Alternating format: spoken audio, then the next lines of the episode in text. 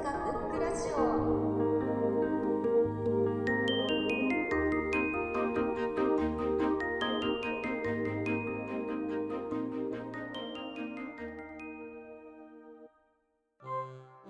あんまりなんか一つのものを繰り返し読むっていう習慣はない、ないんですけど、そうですね。でも、絵本すごい好きでした。で、えっと、お猿のジョージが大好きで、人真似小猿のシリーズ。で、私は、ジョージみたいになりたいというか、ジョージに人格形成で影響されたなと思って。ジョージになりたい。そう、ジョージになりたいというか。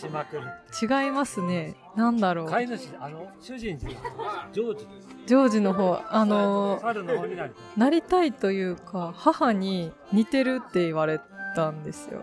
で、似てるんだなと思って、そっちに寄せてきてしまったような気がしてて、で、まあ、ジョージって好奇心が旺盛な、キュリアスジョージ、キュリアスの好奇心が旺盛っていうところで、私も常に好奇心旺盛でいなければっていう呪文がかかっている気がします、未だに。あの、アニメのジョージとか見ますか？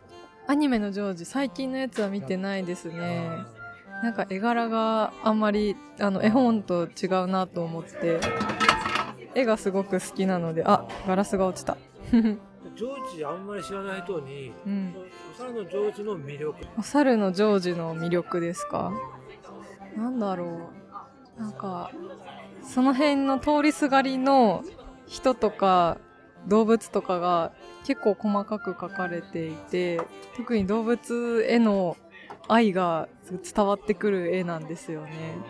なんで、なんかストーリーを読むだけじゃなくて、そういう絵とかから、なんかいろんなセリフが浮かび上がってくるような気がしてて、なんかそういうところも見てほしいなって思いますね。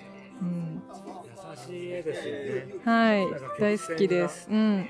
可愛いんです。そう。あ、で、特にあの、病院へ行くのやつが好きで、お猿のジョージ病院へ行く。なんか、パズル飲み込んじゃったジョージがお腹痛くて病院に行くんですけど、あの、病院でベッチーっていう女の子と仲良くなって、みたいなやつがすごく好きでした。なんか泣いてるジョージがすごく可愛いです。お腹が痛くて泣いてるジョージ、かわいそうだけど、可愛いんです。ありがとうございます、ジョージ話。はい、ジョージ話でした。